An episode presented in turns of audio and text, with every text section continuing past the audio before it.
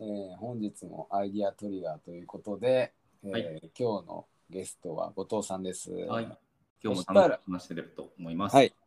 ろしくお願いします。お願いします。そしたら、えーいつもの通り、まあ、ニュースを取り上げて話していきたいと思うんですけど。はい。じゃあ、後藤さん、次お願いします。はい。僕は、ちょっと昔のニュースではあるんですが、はい。あのーまああー AI の結構走りの頃から、あの、ワトソンっていうああの AI があったと思います。あの、ワトソンってあの、囲碁で、あの、プロに、まあ、勝つとか、あ、うん。あの、IBM、IBM っていう大きなそはの IT の会社が作ってる AI ですと。はい。で、えー、とこのワトソンが、あのまあ、とうとう新しいこうレシピをこう開発するようになってうん。いますっていう記事ですね。うん。で、まあ、この取り組み自体も結構前からあ進んでいてでこの記事自体も2015年、えーの記事ではあるんですがうんあのちょっと最近全然別のところで、まあ、これを元にした書籍を僕は、まあ、紹介されてて、うん。うん。でまあ、その書籍を読んでておすごい面白いなと思ったのが、うん。あのでもなんかにこうに人間の味覚をあの、まあ、すごい、まあ、細分化してこの AI に覚えさせてると。うん。でそのこの味覚とこの味覚えこのあこの味覚を刺激する味と味の要素とこの味覚をこう刺激する味の要素っていうのを要はこう無限にこう掛け合わせていくと、うん。まあ、ありえないレシピい人間だったらありえないと思ってた組み合わせが生まれてくるうん。っていうのがこのワトソンがやっていることですと。うん。で、例例に上がってるのは、ストロベリーカレうん。ー。で、なんか、いちごとカレーって、まあ、普通に考えたら、え、合うのっていう感じなんですけど、まあそのデータを分析した結果、うんこの、まあ、その味の要素としては、この掛け合わせっていうのが、あの非常に親和性があるっていうのを、まうあ、ん。開発してくれると。なるほど。で、このワトソンのその裏の仕組みとして、あのまあ、そのアメリカの料理学校がそのワトソンを使ってなんかやってるみたいなんですよ。うん。で、そのまあ料理学校の人たちがそもそもその味覚とか味の研究うをやっていたので、まあ、それをこう世界中のいろんなレシピとかうんっていうのをこう見て、その味の要素を分解して、で、これそれをワトソンにあ教えると。でそうするとワトソンがなんか新しいあの組み合わせ、これとこれもいけますよみたいなのをこう弾き出してくれると。で、なんかこれって、あの、まあ、AI の使い方として、ひこう非常になんかいいいい使い方だなと思ったのが、この記事の、えー、と面白いところだと思ってて、うん、要は、その、まあ、もともと多分 AI がなくても、あのプロの料理人たちは、あのその味味の要素って多分それぞれおあの密かに、まあ、密かにというか、それぞれの力量の範囲で分析したり、でそれをこう、じゃあこ、この要素とこの要素を掛け合わせたら、もう新しい楽しみができるんじゃないかとか、うん、まあ、あとソムリエの人たちも例えばこのワインのこの要素これはどこどこのエリアのどのあの石灰岩質のお味わいはこれはどういう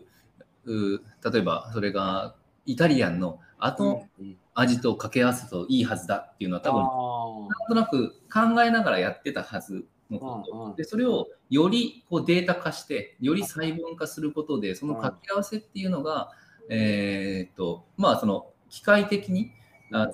解析されて新しい組み合わせが出てくるっていうところが、まあ、非常に面白いなと思ってますと。なるほどね。なんかこの発想を使うと結構その AI でなんか新しいものを生み出そうっていうところにまあ転用できるんじゃないかなっていうふうになんとなく感じていて、うんまだちょっとアイデアまでは湧いてないんですけど、うん、要は人間がなんとなく今まで、まあ、感覚でと言いながらうんその何かと何かを掛け合わせたものをうん、じゃあ転用するっていうそのうん。ことをしている分野はいはいはい。があるんだとしたら、えーっとまあ、非常になんかいい分野なのかなと。うん、確かにな。確かになんか、こういうのをやると、はい、いろんな、例えば商品を売り出したい人が、どううんいう料理と組み合わせたらいいのかとか、例えばなんか日本酒をね、売り出していきたいって、う自分たちの日本酒を売り出していきたいと思った時に、どの料理と合うのかとかね、そういうのがうん、分かったりとかすると、今度売り先とかがまた変わってきたりとかするかもしれないし。そうですよね。あとは、どうなんだろうな。こういう AI が作り出すもの。でもいろいろありそうな気がしますね。そういろいろありそうなんですけどなんかこの、まあ、食っていうのはやっぱりこう日常にすごくこう根付いてるんで、まあ、そのデータ量とかそこに携わる人がすごい多いうん。っていうのもなんか、まあ、目の付けどころとしてもいいいいなとは思うんですけどなんかそれに変わるもの、まあなんかファッションとかも面白いかもしれないですね。うん、なんか結局今って、まあ、誰かしらが組み合わせたりとかしてるけどはい、なんかいろんな服があっていろんな模様があってでこういう組み合わせでやったらいいんじゃないかみたいな、うーそんの意外な組み合わせみたいなのが出てきそうな感じがしますけどなんかこれとこれを組み合わせるのかっていう。そうあのファッションの一つのでもも問題だと僕が思うのはうん評価がぶれるっていうところなんですよね。ああなるほど。そのトレンドによってやっぱり左右されるのとあでそのトレンドにまあサイクルがあってで、はいはいまあ、その一部のハイブランドみたいなところがそのトレンドを作っていくみたいな業界だからああその正解みたいなところがこう決め決めづらそうだなっていう感覚がある。なるほどね。なんか食ってそもそもこのこのだから塩分と,、えー、と例えば、えーしょっぱさとみたいなのをどういう配合でやると合わないかみたいなのはまあ分かるじゃないですかあー絶対まずいみたいなのはあるははずいで、はいはいその絶対まずいから、まあ、ある程度、えー、と親和性があるみたいなところで評価がしやすいのかなと。うんうんうん。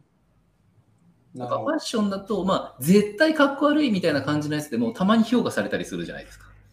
まあね、確かにね。っていうところがやっぱちょっと難しいのかなと。うん。ま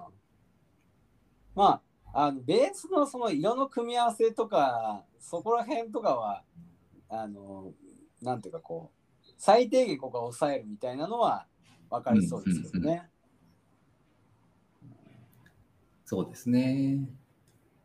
要素、要素に分解できるっていうのが、あーすここの、まあ、料理に関してはいあのいい点だと思ったんで、まあ、その要素分解をどういう分野でやるかですよね。確かに。でもね、実際、囲碁とか将棋とかは、こういうふうな AI が生み出した、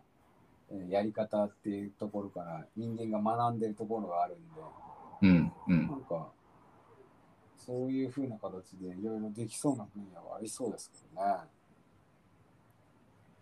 あ、そうだ、なんか、あのはい。ー UI とかもこういうふうにできるようになってくるんじゃないかなって気がしたんですね。ああ、なるほど。はい。いろんなこう使い勝手うんとかっていうのんも、今は人間が考えてやってますけど、なんかいろんなデータがあるわけじゃないですか。うんはい。で、今、アクセスログも、アクセスの履歴もあるし、うん、うん、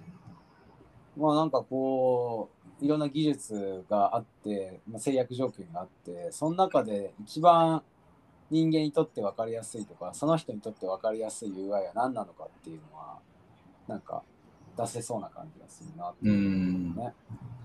なんか目的別の UI 設計みたいなのがあってもいい良さそうですよね。うん。あのそのタイトルだけ読ませるんだったらこの UI とか、ああ、確かにね。よくじっくり読んでもらうためにはこの UI とか、うん。そうですね。 うん、だから、なんかそういうのが Adobe のツールに入ってくるとかっていう。確かに。それはね、 Adobe がどんどん使いやすくなってしまう。そうですね。確かに。いや、面白いですね。うん、これはあのもし面白いなと。これをこれをベースにして普段から物事を見てれば、あのちょっと新しい発想につながるのかなと思ったニュースでした。わかりました。